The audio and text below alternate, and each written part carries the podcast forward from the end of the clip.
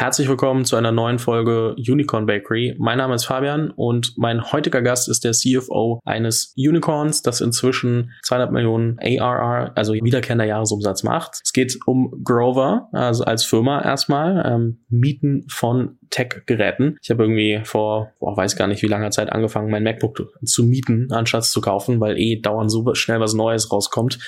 Und ähm, ja, inzwischen machen das offensichtlich nicht nur Menschen wie ich, sondern einige, sonst kommt dieser äh, äh Jahresumsatz nicht zustande. Es arbeiten 600 Leute für die Firma. Es sind inzwischen 1,5 Milliarden Euro an Funding reingeflossen. Da muss man aber dazu sagen, es ist nicht alles Equity Funding, also VCs, die dann investieren, sondern auch viel Debt Financing, also Kredite, die dann am Ende auch irgendwann mal wieder zurückgezahlt werden müssen. Darüber sprechen wir, warum Fundraising so ein spezielles Thema ist für eine Firma wie Grover.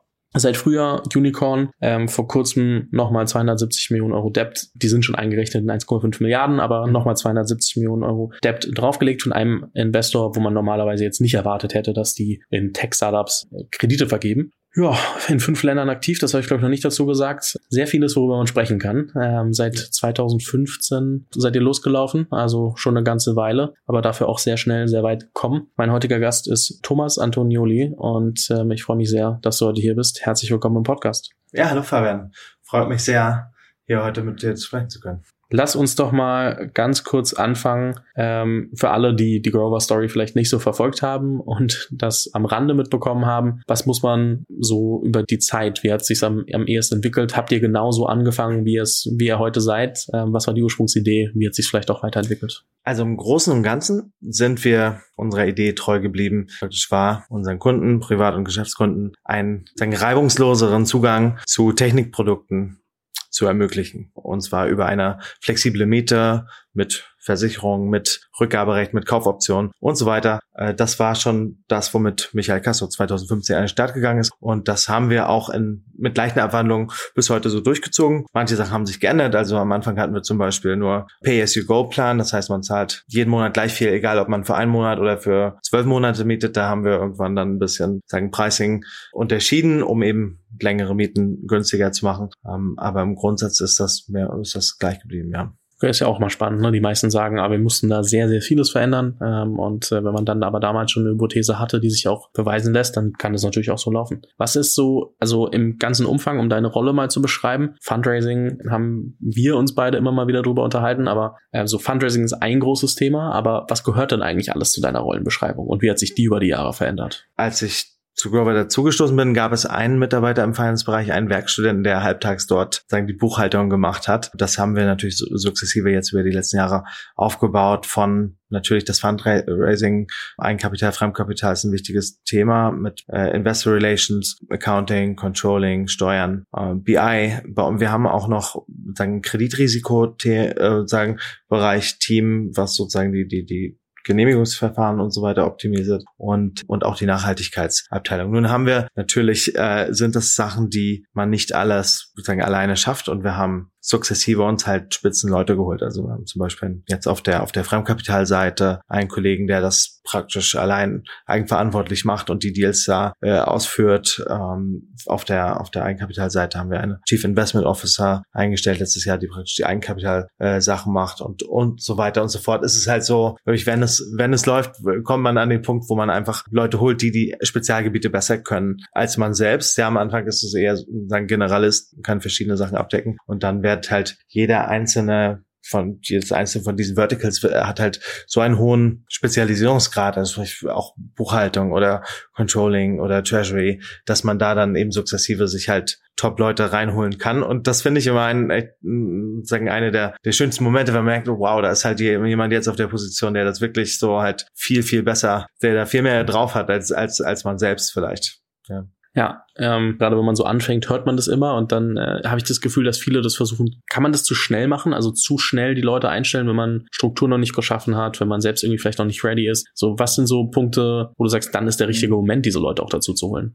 Ja gut, es hängt immer vom, vom Profil ab. Ich stimme dir zu, also was man, es gibt halt die richtige Person für die richtige Rolle, aber nicht zum richtigen Zeitpunkt. Also sprich, wenn man jemanden holt aus einem, sprich aus einem Großkonzern, der aber der oder die keine Startup-Erfahrung hat, dann weiß die Person vielleicht, wo man, wo es irgendwo mal hingehen soll, aber kann vielleicht nicht den Weg dorthin gehen, weil sozusagen man gewohnt ist, dass es halt verschiedene Sachen halt einfach aufgeteilt, dass es viel arbeitsteiliger und strukturierter und, und so weiter ist. Das muss man irgendwo im Hinterkopf behalten. Das, das haben wir auch, sozusagen habe ich auch gelernt. Und andersrum geht es halt so, dass Leute, die halt in vielleicht in der Frühphase oder in einer anderen Phase halt super waren, absolute Leistungsträger und dann halt irgendwo die, deren Arbeitsweise oder Erfahrung halt dann irgendwann nicht mehr reinpasst zu der, zu, zu, zu dem Stadium und den Prozessen, die die Firma dann hat, ab einer bestimmten Größe. Ja, das, da, sozusagen, da kann sich, glaube ich, keiner von ausnehmen, auch nicht, auch nicht Founder oder C-Level oder irgendwas, sondern da muss man sich mal ehrlich in, äh, in den Spiegel schauen und sagen, ist das sozusagen, kann ich das noch mitgehen? Ja, und das finde ich persönlich als ein, eine der sozusagen die schwersten Sachen, wenn man halt jemanden hat, der halt wirklich, der oder die extrem viel sozusagen zum Erfolg des Unternehmens beigetragen hat, aber man nicht mehr diesen nächsten nächsten Schritt zum Beispiel machen kann. Wie macht man sozusagen, wie man so eine Situation löst zum Beispiel. Äh, Finde ich, ist eine sozusagen der interessantesten und, und, und schwierigsten Sachen, die man so im, im, im Scaling hat auf der, auf der Personalseite, finde ich. Wo hattest du da vielleicht für dich irgendwie persönlich immer mal wieder Momente, wo du an deine Grenzen gestoßen bist? Also vieles, ja. Das ist, äh, man lernt nie aus und äh, man muss immer sein, sein Game irgendwie weiter erhöhen und, und ansonsten natürlich die, sich Leute reinholen, die die Sachen besser können. Also ich bin zum Beispiel von Haus aus ja Banker, also ich habe hab in London die ersten fünf Jahre meiner, meines Berufslebens gearbeitet und bin halt eher auf dem Kapitalmarktthemen, also Eigenkapital, Fremdkapital, Strukturierung und sowas. Und die für mich zum Beispiel so diese, die, die Accounting-Seite ist jetzt etwas, wo, sagen, ich verstehe es, aber ich bin jetzt kein, sagen, ich habe nicht so viel Know-how, wie wir brauchen in der Firma jetzt dafür, deswegen brauchen wir halt da gute Leute da unter. Und manchmal dauert das, manchmal sieht man das relativ schnell, manchmal sieht man das nicht direkt so ein, sondern äh, lernt das dann erst äh, ein bisschen schmerzhafter. Aber das äh, dann gehört dazu, finde ich. Ja. Ihr seid jetzt schon ein paar Jahre am Markt, haben wir schon gesagt. Ähm, ihr seid super schnell gewachsen und wir haben im Vorgespräch so ein bisschen drüber gesprochen, dass es ja immer wieder so Growing Pains auch gibt, also so Wachstumsschmerzen, wo man merkt, okay, gut, ähm, es läuft zwar, wir wachsen, aber das, das, das und das äh, läuft gerade an, da müssen wir uns drum kümmern. Und du hast es ja gerade auch angesprochen, dass man dann irgendwie andere Leute noch äh, hinzunehmen muss, um überhaupt dem Ganzen gerecht werden zu können. Was waren in, auch wenn, wenn dein Bereich vorrangig natürlich nicht die CFO-Tätigkeit ist, aber was waren so für die ganze Firma, was waren so die größten Punkte, wo du sagst, das würdest du als Wachstumsschmerzen bezeichnen? Also eine Sache, die jetzt speziell auch in der, in der Zeit, wo wir leben, mit Corona und so weiter war, halt das Leute remote onboarden und produktiv bekommen. Also wir haben uns praktisch, wenn der zwischen März 2020 und Ende letzten Jahres haben wir das Team praktisch verdreifacht. Ja, haben seitdem haben wir es mehr oder weniger stabil gehalten, aber wir haben praktisch äh, uns verdreifacht im praktisch 100% Remote Setup. Und das ist, glaube ich, was, wo es auch keinen, gibt keine Harvard Business School Case zu, wie man, wie man das macht und was das mit der Organisation, mit der Kultur und so weiter macht. Wenn man, wenn man halt klein ist, so als Firma noch, oder wie es sozusagen früher war mit Präsenz, sitzen halt alle in einem Startup-Büro und da gibt's halt die Kultur, da gibt es irgendwie Spaß, da macht man Freitag Bier und dann vielleicht einen Kicker und der, der Founder rennt halt immer rum und kann irgendwie auch seine, seine Kultur und seinen Spirit irgendwie weitergeben. Und auf einmal hat man halt äh, ganz viele Leute, die niemals irgendwie gefühlt gefühlt haben, was eigentlich die Kultur der Firma ist, was, wie die, wie die Leute so wirklich drauf sind. Und, und natürlich auch viel Informationen nicht einfach so mitbekommen, die man einfach so sagen en passant mitbekommt, wenn man im selben Raum sitzt, dann hört man einfach, okay, da läuft so und äh, die Themen, sondern man kriegt ja nur das mit, was man tatsächlich direkt in Slack oder E-Mail oder oder oder in einem, in einem Zoom-Call sieht. Und das fand ich echt eine große Herausforderung, ähm, sowohl Leute halt zu informieren, also sie gut onzuboarden, dass sie wissen, was sie machen und wer die anderen Sachen macht in der Firma, wo sie Informationen herbekommen, mit wem sie zusammenarbeiten müssen, die aber auch sagen kulturell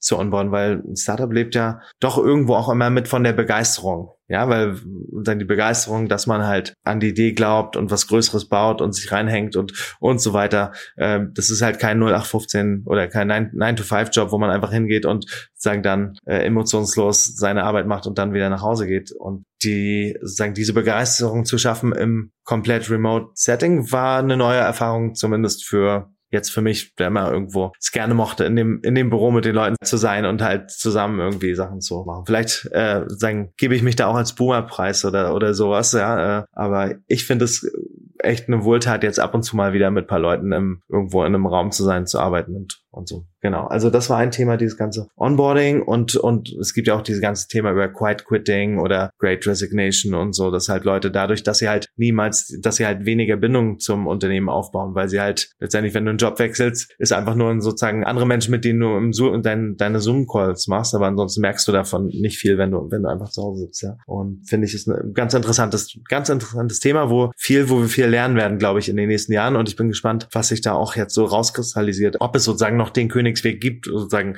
hauptsächlich ähm, im Büro oder fully remote oder irgendeine Form von Hybrid und so bin ich echt gespannt, was was was da sich jetzt auch sagen auch bei auch bei den anderen Firmen in der Branche natürlich sich da so etabliert als als die best, beste Variante. Ja. Ansonsten natürlich das was was wir schon gesagt haben, äh, Personal ist eigentlich immer so Leute, ne? Wann kriege ich die richtigen Leute, die ich brauche? Kann ich mir die leisten? Sind die schon, ist das Unternehmen schon ready für die Leute? Was mache ich mit Leuten, die nicht mehr da sagen irgendwie nicht reinpassen. Sind halt viel, glaube ich, sich so People-Sachen und dann halt Entscheidungsprozesse. Also wenn man halt 20, 30, 50 Leute ist, jeder kennt jeden, man weiß genau, okay, das ist der, das ist der Fabian aus Product, der äh, macht hier die, macht hier unsere App.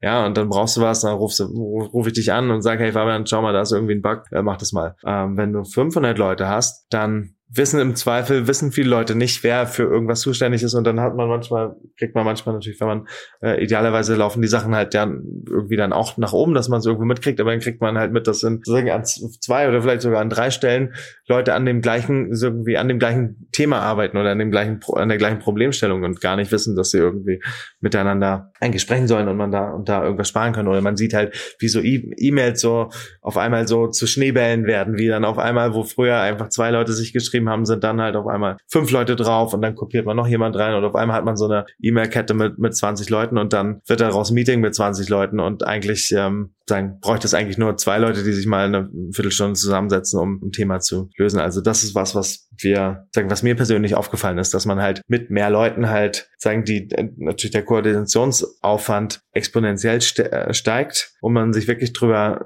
da Gedanken machen muss, wie man sagen, was man auch für Standards setzt als Kultur, als als Firma oder als Führungsteam, wie man kommuniziert, welche Sachen sozusagen, was für Standards man setzt, wer sagen Disziplin, wer wer sollte zu einem Meeting mit hingehen oder auch nicht, welche Sachen sollte man wie lösen und und so weiter und so fort, weil sonst kann man einfach sagen, hat man im schlechtesten Fall hat man halt eine, eine, eine Organisation mit Hunderten von Menschen, die alle richtig beschäftigt sind, aber es geht irgendwie nicht nach vorne, sondern es ist viel so so Entropy da drin. Ja, das ist echt eine, eine der größten Schwierigkeiten, finde ich, die die Dynam Agilität zu behalten, wenn man größer wird.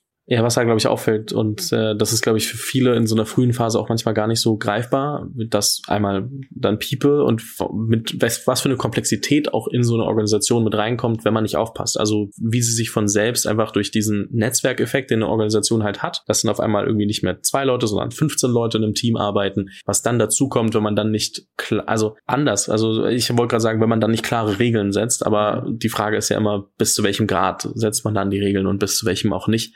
Was ist denn jetzt ähm, in der aktuellen Zeit? Ich meine jetzt gerade, ähm, wir, wir haben jetzt Oktober 22.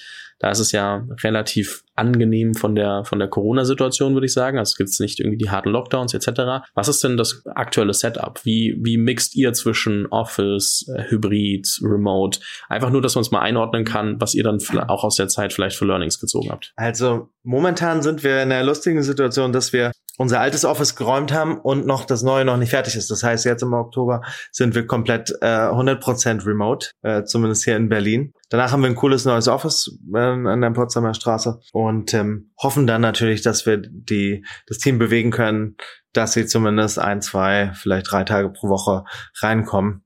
Ich glaube, wird schwierig, da in Zukunft Leute sozusagen dazu sagen, zu, das, das verbindlich zu machen, sondern man muss das letztendlich den Wert schaffen, dass Leute, dass Leute auch das von sich aus wollen, ja, und reinkommen. Was würdest du sagen, ist der Wert? Also so was, was macht äh, das Office wert, vorbeizukommen? Ich finde viel, man kann, einerseits man kann Probleme schneller lösen, indem man einfach rübergeht zu jemandem und, und kurz mal spricht. Ähm, man bekommt viel Information einfach so am, am Rande mit, ja, wenn man einfach hört, was ist da los, man sieht, das Team ist irgendwie, äh, da ist irgendwie, das, die sind aufgeregt oder dort, die sehen, lassen irgendwie die Schultern hängen, ähm, kriegt man mehr mit, also sowohl Informationen als auch Mut, also sagen die, die Gemüts, Gemütszustand, nicht kriegt man mit. Und natürlich so die Energie, also dass man sich halt, dass man sich gegenseitig auch motiviert. Und gerade für Jüngere, sozusagen für Berufsanfänger, finde ich, ist es halt gut, dass die halt auch viel mitbekommen von, von sozusagen ihren Kollegen und ihren Vorgesetzten und so, dass sie auch mitbekommen, einfach lernen, einfach schneller durch abgucken, lernen, als wenn sie halt komplett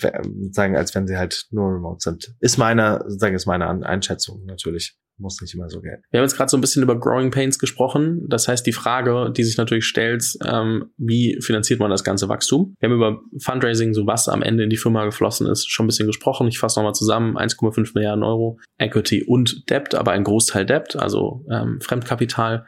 Und dementsprechend die Frage, was würdest du sagen, macht Fundraising für ein Geschäftsmodell wie Grover so speziell? Wir sagen bei allen Product as a Service Geschäftsmodellen, die praktisch irgendwo physische Produkte äh, sagen weiter vertreiben, verleihen, äh, verbieten, was auch immer, ähm, haben halt im Gegensatz zu Software ein irgendwo einen, einen Kapitalbedarf, dass man diese diese praktisch was auch immer wie auch immer gearteten Gegenstände halt kaufen muss, irgendwo finanzieren und ähm, da ist es natürlich so, dass ähm, man könnte das mit Venture Capital machen. Am Anfang ist aber so, dass natürlich die Return-Anforderungen von einem von einem VC äh, ungleich höher sind als die von einem Fremdkapitalanbieter. Das heißt, wenn wir jetzt, sprich bei uns, wir haben jetzt wie gesagt, ungefähr 800.000 Geräte, durchschnittlicher Kaufpreis, wo es so 800 Euro oder so, wenn wir das alles finanzieren würden mit Equity, hätten wir eben unheimlich viel Equity gebraucht und das kann auch nicht sagen auf Geräteebene, wenn wir da 20 Prozent IRA sagen pro jährlichen Return mit generieren müssten, würde das nicht funktionieren, weil zu dem Preis wird es keiner mieten. Deswegen haben wir relativ schnell, äh, relativ früh uns überlegt, wie sagen was für Alternativen gibt es. Ich komme auch aus dem Bereich sozusagen als, als Banker, habe halt auch so in diesem ganzen im Verbriefungsbereich gearbeitet und so und ähm, auch dann also bei, bei dem vorherigen Startup, wo ich war, haben wir auch so Verbriefungsstrukturen oder besicherte Kurze Darlehen Frage, gemacht. ich habe ehrlicherweise keine Ahnung, was Verbriefung ist. Ist auch keine, eine Verbriefung ist normalerweise, wenn jetzt zum Beispiel Volkswagen äh, macht 10.000 Leasingverträge und ähm, nimmt dann diese 10.000 Ver äh, Verträge, packt die in eine Spezialgesellschaft, lässt äh, zwei Ratingagenturen ein Rating davon machen, sagt halt hier so und so viel ist AAA, so viel ist AA und so weiter und platziert dann diese diese Forderungen an Investoren aus. Ja, und damit ist sozusagen Volkswagen das mehr oder weniger los. Sie haben ihr Kapital wieder freigesetzt und, und können sozusagen neue Leasingverträge rausgeben. Das wird in vielen wird bei Autos gemacht, bei Handyverträgen, ähm, allen möglichen Sachen, auch, auch, auch selbst Kon Konsumentenkredite, Hypotheken und so weiter. Was wir uns überlegt haben, ist eher ein, ein besichertes, ein besichertes Darlehen. Also das heißt, ähm, die Bank sagt hier, äh, liebe Grover, ich gebe euch hier eine Million Euro und im Gegenzug äh, habe ich, sagen, verpfändet ihr mir diese Geräte, die ihr damit kauft. Ja, also wir haben das letztendlich ist es eine spezielle, auch eine, eine Tochtergesellschaft, äh, die nur diese Geräte besitzt und die Darlehen hat von, von der Bank. Und das haben wir, dann haben wir, haben wir, wie gesagt, früh angefangen mit einer kleinen Finanzierung, mit, mit 10 Millionen im ersten Schritt. Viel darunter lohnt es sich nicht. Da findet man, findet man für diese Form der Finanzierung kann man niemanden hinterm Ofen vorlocken, wenn es jetzt deutlich unter 5 Millionen ist. Deswegen muss man sich überlegen, wann der richtige Zeitpunkt ist. Aber ähm, wir haben mit 10 Millionen angefangen, die Struktur einmal ordentlich aufgesetzt. Das war sehr wichtig, dass wir halt direkt mit einer äh, sehr renommierten ähm, Anwaltskanzlei mit Hogan Lovell zusammengearbeitet haben und dass man dann auch entsprechend äh, dort alles, was so Compliance angeht, dass man da einen, einen guten Big Four Auditor drauf hat und, und so weiter, dass halt das Ganze extrem wasserdicht und sauber strukturiert ist, dass dann entsprechend die Fremdkapitalgeber da ein, sagen, das Vertrauen haben, da rein zu investieren, auch wenn das daran hängende Unternehmen, was letztendlich das Geschäft betreibt, vielleicht noch ein relativ Early Stage Startup ist und an sich noch gar nicht kreditwürdig ist. Also das ist halt das, der andere Grund, warum man so eine Asset-Back-Struktur nimmt, weil man eben als Startup in, in vielen Fällen halt noch nicht profitabel ist und dementsprechend sich halt eine, sagen eine traditionelle Bank, also eine Commerzbank, Deutsche Bank und so schwer tun würde, dem Unternehmen einen Kredit zu geben, weil eben nicht absehbar ist, sagen, weil, oder weil das Unternehmen noch zusätzliche Eigenkapitalfinanzierung in Zukunft bringt und so. Das, das haut dann nicht hin mit deren Scoring-Modellen und so weiter. Ja, und da hat man eben vielleicht so ein bisschen ausholen. Es gibt verschiedene Möglichkeiten daneben. Neben Eigenkapital gibt es halt immer noch auf der Fremdkapitalseite für Startups hat man den Venture Loan. Das ist äh, Venture Debt. Das ist relativ ähm, auch populär. Also gibt es halt so Creor, Silicon Valley Bank, äh, einige andere Anbieter, die, die das in schon längere Zeit machen und halt Finanzierung da ähm, anbieten, die man letztendlich als Eigenkapitalersatz nutzen kann. Das heißt, da kriegt man vielleicht 10, 15 Millionen und die kann man auch nutzen, um Gehälter und Marketing zu bezahlen. Die laufen irgendwo drei bis fünf Jahre und ähm, ist sozusagen vom Verwendungszweck flexibler als diese Asset-Backed Instrumente, vom Betrag aber kleiner. Ja, weil die nehmen natürlich irgendwo ein Equity-Risiko und, und vom Pricing auch höher. Also sagst du, beim Venture Debt wird man irgendwo zwischen, wahrscheinlich zwischen 10 bis 15 Prozent Zins liegen, plus nochmal so Warrants dazu, also eine Equity, Equity Kicker Während bei einer Asset-Backed Finanzierung ist man irgendwo im Bereich von, naja, also kann von, von drei Prozent bis sieben, acht Prozent abhängig von dem, von dem Risiko, wie es strukturiert ist und, und meistens ohne Equity, ohne Equity. Das heißt noch sagen, weniger Dilution. Ja, und man kommt natürlich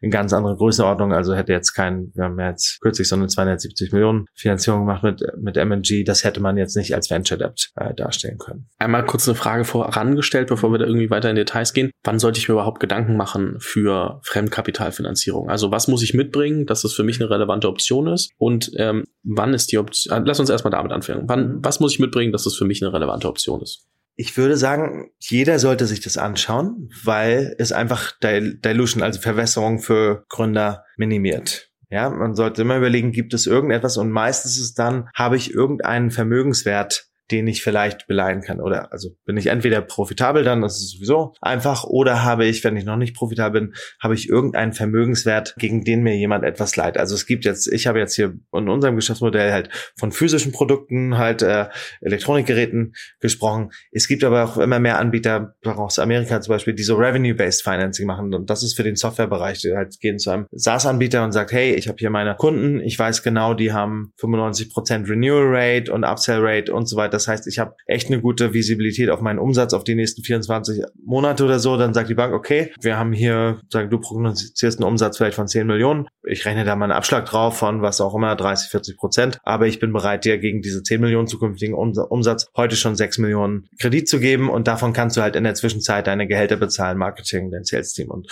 und so weiter. Das ist sozusagen ein Instrument, was jetzt sozusagen in den letzten Jahren immer mehr aufkommt und halt interessant ist für Firmen, die keine physischen Vermögensgegenstände haben. Ja, und das sagen, deswegen sage ich, kann sich jeder Gedanken drüber machen, unabhängig vom Geschäftsmodell einfach schauen, was habe ich da, sagen, wofür gebe ich Geld aus und welche Werte habe ich, kann ich da vielleicht irgendetwas mit strukturieren. Es gibt Leute, die dann sagen, ja, okay, du ziehst halt deinen Umsatz vor, also du hast dann eben das Geld heute schon auf dem Konto, aber in einem Jahr, also du musst ja dann den Umsatz für das Jahr gibst ja trotzdem ab. Also der, das Geld musst du ja zurückzahlen. Das heißt, das Geld landet dann bei der Bank und dann musst du im Normalfall wenn du Pech hast, wieder Umsatz vorziehen, um das überhaupt stemmen zu können. Das heißt, es ist ja schon auch, also das wahrscheinlich muss man sich einfach bewusst sein, dass die Planung und Liquiditätsplanung deutlich verrückter wird. Dafür hat man aber 100, also von den Anteilen, die man heute hat, immer noch 100 Prozent.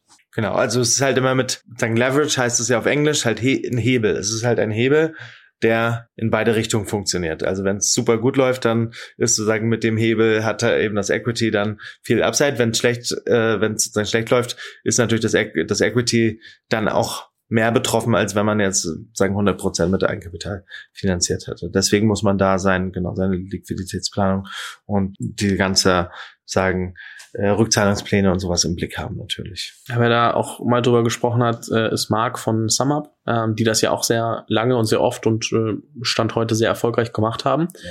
Und äh, der meinte auch, okay, wir wussten halt, äh, wenn wir, keine Ahnung, diesen Euro, den wir jetzt dafür ausgeben müssen, der bringt uns x Euro zurück und das ist höher als das, was wir dann zurückzahlen müssen. Dementsprechend wachsen wir einfach die ganze Zeit, finanzieren das Wachstum äh, aus Fremdkapital ohne Eigenkapital, äh, also ohne Anteile abgeben zu müssen. Und dadurch haben wir das. Das heißt, ich muss mir schon einfach auch meiner Zahlen bewusst sein und ob es gerade wirklich Sinn macht, dafür Kredit aufzunehmen und ich Öl ins Feuer gieße, dass das Feuer wächst, im Vergleich zu, okay, ich muss überhaupt diese Flamme auf eine Stufe bekommen, dass es Sinn macht und dass mir die Flamme nicht ausgeht.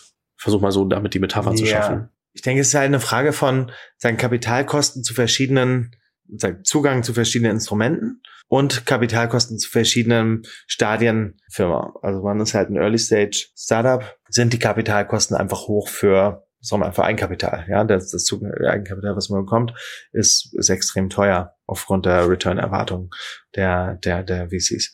Ähm, wenn ich jetzt das Fremdkapital bekomme in so einer Asset-Backed-Finanzierung und man zahlt halt da sechs, sieben Prozent ist ja ein Witz im Vergleich zum, zu dem, was man für Eigenkapital zahlt. Und dann sagen, irgendwann kann man es halt dann sagen, bis, bis dahin, wo man das zurückzahlt, ist man dann hoffentlich profitabel und kann sich auch sozusagen zu niedrigeren Kosten halt mit Eigen- oder Fremdkapital refinanzieren. Oder man zahlt das eben aus den Geschäfts, äh, sagen, aus dem Geschäftsverlauf zurück. Ja, das, das ist ja bei diesen besicherten ähm, Strukturen ist es immer so strukturiert, dass wir zum Beispiel bei unserer Gesellschaft, dass eben aus den Rückflüssen von dem Portfolio an Geräten die Darlehensgeber komplett zurückgezahlt werden können. Mhm. Ja, das wird immer so, sagen, deswegen hat das wenig, relativ wenig Risiko. Da gibt es dann auch, sagen, so eine Backup-Service, da nennt sich das Leute, die sagen, wenn, wenn jetzt im Fall die Firma ähm, aus irgendeinem Grund nicht mehr da sein sollte, dass dann jemand schon sozusagen da die Zugänge hat und sich so gut auskennt, dass die praktisch einspringen können,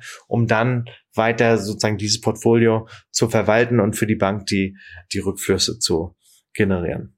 Okay, nehmen wir an, ich bin jetzt ein äh, Gründer, CFO, wie auch immer, der sich das erste Mal wirklich mit dem Thema mehr beschäftigt und sagt, okay, ich will mir das jetzt anschauen. Was würdest du sagen, sind die ersten Schritte oder die wichtigsten Punkte, um da auch wirklich erfolgreich im Sinne von eine gute Entscheidung zu treffen? Worauf muss ich achten? Mit wem sollte ich unbedingt sprechen? Wen sollte ich mir zur Seite holen? Also äh, einfach, dass ich ein möglichst gutes Setup habe, um da nicht auf die Schnauze zu fallen, weil ich selbst einfach die Komplexität trotzdem vielleicht nicht verstehe. Also wenn ich mich nicht damit auskenne, sollte ich mal vielleicht mit paar, sagen mit ein, zwei Leuten sprechen aus der aus dem Startup-Bereich, die mit solchen Sachen, mit solchen Instrumenten arbeiten. Also da gibt es einige, die, wer fällt mir ein, also mir fällt die, die Veronika von Everphone zum Beispiel ein oder ich spreche auch mit irre vielen Leuten zu dem Thema, wenn irgendjemand was äh, da eine Frage hat. Ansonsten gibt es halt die auf, auf der Juristenseite, sag ich mal, gerne Werbung hier für meinen guten Freund Dietmar Helms von Hogan Globals, der uns seit, seit mehr als fünf Jahren begleitet. Immer eine super Ansprech an, Anlaufstelle, wenn man irgendwo sich darüber Gedanken macht. Ähm, und sonst halt auch die üblichen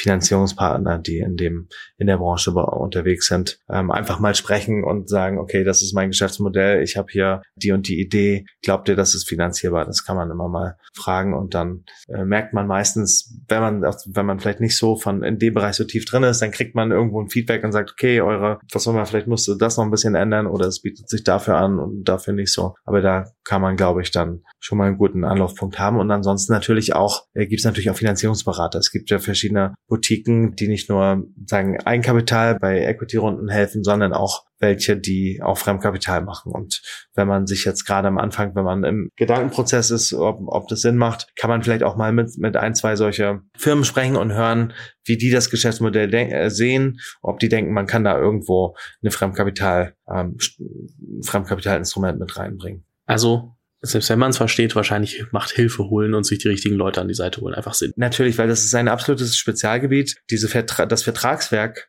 von solchen Sachen ist teilweise 1000 Seiten, 1500 Seiten. Das sind, ähm, wie jetzt bei unserer letzten Struktur, glaube ich, 20 verschiedene Dokumente. Äh, da sind x verschiedene Parteien involviert. Das kann man nicht, also wenn man dann, selbst wenn man vom Fach ist, kann man das nicht ohne super gute äh, Anwälte mit strukturieren, ja, und ähm, da muss man sich auf jeden Fall Leute holen. Es ist auch wichtig, dass man da jemanden in seiner, auf, sozusagen in seiner Ecke hat, der oder die sowas beurteilen kann, weil man muss halt auch aufpassen mit diesen im Gegensatz zu Fremdkapital ist halt, äh, zu Eigenkapital ist halt Fremdkapital, sozusagen, da gibt es Ärger, wenn man es nicht zurückzahlen kann. Ja, da hat man irgendwie Covenants, also sagen Verpflichtungen. Wenn man die nicht erfüllt, dann kann es halt sein, dass die, sagen der Kreditgeber das, das Darlehen sofort fällig stellt, was man dann in der Regel nicht sofort tun kann. Und dann kann es halt sein, dass es halt die Firma in die Insolvenz bringt. Ne? Deswegen muss man halt da auch schon im Vornherein bei der Verhandlung ganz genau drauf schauen, verhandle ich mir hier gerade irgendwas rein, was für mich ein Stolperstein sein kann, wenn es mal irgendwo nicht so läuft. Und gerade im Startup-Bereich würde ich immer versuchen, das so sozusagen so lose wie möglich versuchen zu verhandeln, weil immer Sachen passieren, die unvorhergesehen sind. Ne? Also irgendeine Funding-Runde verzögert sich um ein paar Wochen oder Monate, irgendein Produktlaunch klappt nicht so, wie man will oder was, was auch immer. Sagen, will man möglichst vermeiden, dass man da in so eine Situation kommt, wo man so ein Kreditcovenant bricht und dann sagen, mit der Bank verhandeln muss, ob sie fällig stellen oder nicht, weil das ist sehr, sehr unschön. Wie ist es in der aktuellen Situation? Ich meine, wir wissen es gerade so, oder wir hören es immer wieder, ähm, auch wenn viele VCs posten, dass es natürlich anders ist, aber Later Stage Fundraising für von, also auf Equity-Seite, also von VCs ist ja gar nicht so einfach gerade. Ist es auch schwerer geworden, Fremdkapital aufzunehmen oder sind da die Bedingungen ziemlich ähnlich und wer das vor einem Jahr aufnehmen konnte und seine Zahlen halbwegs halten konnte, kann es immer noch? Unser Eindruck ist, jetzt für, für Grover speziell, dass wir da nach wie vor gute Traction haben im Fremdkapitalbereich, dass es da viele Player gibt, die da äh, interessiert und aktiv sind.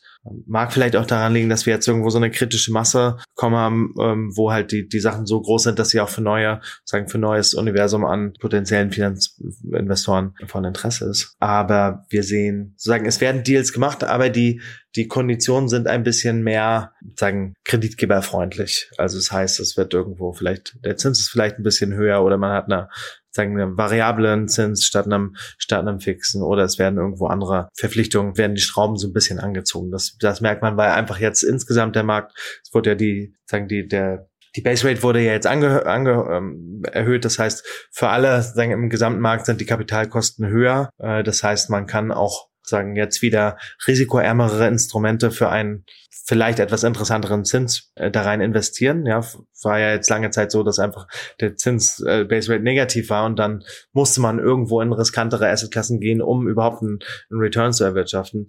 Äh, das hat sich jetzt so ein bisschen gewandelt und dementsprechend sozusagen wird alles äh, entlang der sozusagen Risikokurve wird alles ein, dann auch ein bisschen teurer und es steht ein bisschen weniger Kapital zur Verfügung. Aber bisher merke ich, dass das weiterhin läuft. Wie gesagt, diese Strukturen sind ja auch so geknüpft, dass die auch falls dem Unternehmen etwas passiert, trotzdem noch der Kreditgeber praktisch alles rausbekommt. Ja, so sollte es, so sollte es sein. Das heißt, sie sind auch weniger jetzt davon sagen, abhängig. Es kommt natürlich, wollen sie immer das sicherstellen. Aber es ist jetzt nicht so wie bei Late Stage Growth, dass man halt schaut, was sind die Public Comms und da war jetzt vorher, irgendwas war jetzt mit 20 mal Forward Revenue bewertet, der, die Public Peers und jetzt auf einmal sind die noch mit 5 mal Forward Revenues bewertet und jetzt äh, kann ich halt nicht mehr raten zu meiner alten Bewertung. Ja, das, das ist zum Glück auf der Fremdkapitalseite nicht so finde ich äh, super spannend, auch da mal die, die Parallelen zu sehen oder wo sich es halt auch einfach unterscheidet. Ich fasse noch einmal ganz kurz zusammen. Also wir haben darüber gesprochen, warum es überhaupt Sinn macht, äh, über Fremdkapital nachzudenken. Du verwässerst einfach nicht, also dir bleiben deine Anteile. Natürlich hast du ein anderes Rückzahlrisiko, weil bei Equity, wenn du ähm, Geld von einem VC bekommst und du gehst pleite, dann bist du pleite ähm, im Normalfall, außer du machst es grob fahrlässig oder, oder, oder vorsätzlich. Das lassen wir jetzt mal weg. Bei einem Kredit ist es einfach so, dass du auch ähm, das zurückzahlen musst, so äh, in, den, in den meisten Fällen. Das, da kenne ich mich dann zu wenig aus mit dem Vertragswerk, aber ich halte mich jetzt an das, was du gesagt hast. Und ähm, dementsprechend solltest du dir einfach sicher sein, dass deine aktuelle ich sag jetzt mal, Planung für die nächsten Jahre einfach solide ist und nicht irgendwie auf sehr wackeligen Beinen steht, um dann eben auch sicher gehen zu können, dass das alles ähm, auch Hand und Fuß hat. Also ich glaube, wer sehr viel Unsicherheit gerade in der Firma hat und, und seine Zahlen nicht im Griff hat, sollte sich auf der einen Seite vielleicht äh, erstmal darum bemühen, weil das sowieso ein wichtiges Thema ist. Zweitens, wahrscheinlich bekommt er dann auch kein Geld von den Kreditgebern, weil die ja auch, die sind sehr gut darin, ihr Risiko einzuschätzen und, und dementsprechend auch nur das zu machen, wo es Sinn ergibt. Ähm, aber genau. Und ähm, dann, ja, der letzte Part, es kann dir halt auch helfen, durch eine Krise durchzukommen. Ne? Also das hat man dann bei Flixbus gesehen zum Beispiel, dann, äh, während viele andere ähm, Firmen im, im Travel-Bereich echt große Probleme zum Teil hatten oder auch äh, teilweise nochmal eine neue Funding-Runde machen mussten und vielleicht andere Konditionen, also man kennt ja die Verträge nicht, aber wahrscheinlich andere Konditionen unterschreiben mussten, hat Flixbus gesagt, okay, wir haben die letzten Jahre so gehaushaltet, dass wir der Bank sagen können, guck mal, wir können profitabel wirtschaften und äh, haben dann halt alles über Kredite gelöst. So, und auf einmal ähm, läufst du durch eine ähm, Krise durch. Natürlich immer noch harte Zeiten, aber ähm, läufst durch eine Krise durch und dir gehört trotzdem noch so viel an deinem Laden wieder vor. Und das ist ja schon der Wunschcase. So, das können wenige von sich behaupten. Ich bin gespannt, wer nach dieser ähm, aktuellen Zeit, wer vielleicht so ein bisschen ins Wanken gerät und dann irgendwie das für sich so lösen kann, der wird immer noch, also so die haben ja am Ende nichts verloren, solange sie ihre Zahlen wieder erreichen. Und äh, das ähm, kann einfach ein Riesenhebel sein. Und äh, wenn du weißt, dein Wachstum wird kommen äh, und ja, es gibt immer Faktoren, die dafür, dazu führen können, dass es dann doch nicht passt und doch nicht funktioniert und was auch immer. Aber ähm, solange du da so sehr gute Planbarkeit hast, dann behältst du deine Anteile an deiner Firma. Das äh, wird sich hinten raus natürlich auch dementsprechend auszahlen. Also von daher, ähm, wenn du an dich selber denkst und an deine Firma, dann macht es natürlich Sinn, ähm, also macht es besonders Sinn, darüber nochmal nachzudenken, weil es ist ein Thema, das jetzt gerade an, wieder an Relevanz gewinnt, die letzten Jahre irgendwie gar nicht so oft kommuniziert wurde. Also Debt-Runden und, und, und Fremdkapitalrunden werden oft auch mal totgeschwiegen, sage ich. Viele, die dann irgendwie sagen, also unterm Radar, ach ja, wir haben übrigens da und da noch mal eine Venture-Debt-Runde gemacht. Denkst du so, ach, okay, spannend. Wenn dann Leute fragst, so, ja, ihr habt seit zwei Jahren nicht gefundraised, wie sieht's gerade aus? Ah, wir haben schon vor paar Monaten das und das gemacht. Genau, das nur mal so als Zusammenfassung, warum es relevant ist und ähm, ja, wichtige Sache, immer die richtigen Partner dazu an die an die Hand nehmen oder mal mit Leuten sprechen, die schon gemacht haben. So äh, lange Rede, äh, um das mal zusammenzufassen, aber kompliziertes Thema verdient das, glaube ich, auch, das nochmal so zusammenzufassen. Wenn du jetzt, ich habe noch so ein zwei Fragen an dich, dann sind wir, glaube ich, äh, soweit ready. Aber ähm, die Frage, wenn du jetzt nach vorne guckst, was ist gerade so oder was wird so der Fokus für die nächsten Monate bei euch sein? Ja, ich glaube, dass ähm, Unternehmen halt erfolgreich durch diese etwas unsichere Makrosituation zu steuern. Also bisher läuft es mega, ja, die Nachfrage ist da, wir können sie bedienen. Hoffe, dass das so auch weiter so bleibt und wir vielleicht auch bisschen mit beitragen können, halt auch den, auch den Kunden zu helfen in der Situation. Ja, das ist, das ist, glaube ich, jetzt erstmal das Wichtigste mit allem drum und dran, mit dem Winter und der Cost of Living Crisis und so weiter. Und natürlich dann muss man halt seine eigenen, wir ziehen ein neues Büro, bin spannend, wie jetzt, äh, bin gespannt, wie jetzt das ganze Setup mit, mit Hybrid und Remote und so weiter, wo, wo sich das dann einschwingt letztendlich, das, das ist ganz spannend. Und ansonsten ist für uns natürlich weiterhin USA ein Riesenthema. Also wir weiter, äh, haben wir jetzt gerade dieses Sponsorship mit Miami Dolphins gemacht, gemacht. Das läuft ganz gut an. Wenn, wer die nicht kennt, das ist ein NFL-Team, also ein Football-Team aus Amerika. Genau. In, in Miami haben wir auch unser USA-Büro, äh, immer eine Reise wert, auch im,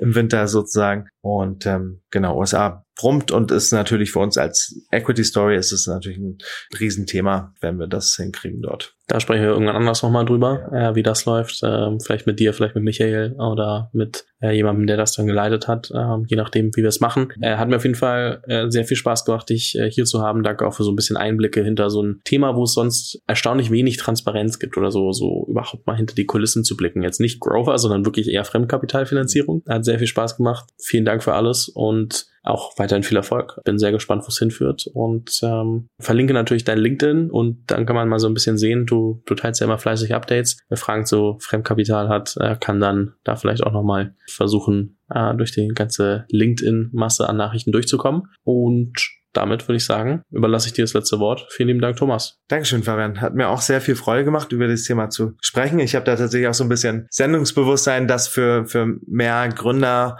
und, und Startup-Mitarbeiter äh, zugänglich zu machen, weil es wirklich einer kann eine tolle, richtig verwendet, eine tolle Möglichkeit sein, zu skalieren und Geschäftsmodelle zu ermöglichen, die vielleicht früher gar nicht möglich gewesen wären. Und ja, wie du, wie du gesagt hast, wenn irgendjemand vor so einer Thematik steht, meldet euch auch gerne bei mir auf LinkedIn oder, oder wo auch immer und ähm, versuche es einzurichten, zu helfen, wenn äh, womöglich. Falls Thomas nicht antwortet, schreib mir, ich äh, leite es dann nochmal anders weiter. Vielen lieben Dank. Dankeschön auch. Vielen Dank fürs Zuhören. Falls dir diese Folge gefallen hat, dann musst du auf jeden Fall mal den Unicorn Bakery WhatsApp Newsletter auschecken. Dort bekommst du ein bis zweimal die Woche von mir äh, entweder eine persönliche Sprachnotiz oder eine Content-Empfehlung, Blogpost, Video etc. für Dinge, die du als Gründer unbedingt wissen, lesen, hören musst. Am einfachsten ist es, du klickst auf den Link in der Beschreibung und meldest dich an. Ansonsten kannst du auch auf jungunternehmerpodcast.com slash newsletter gehen.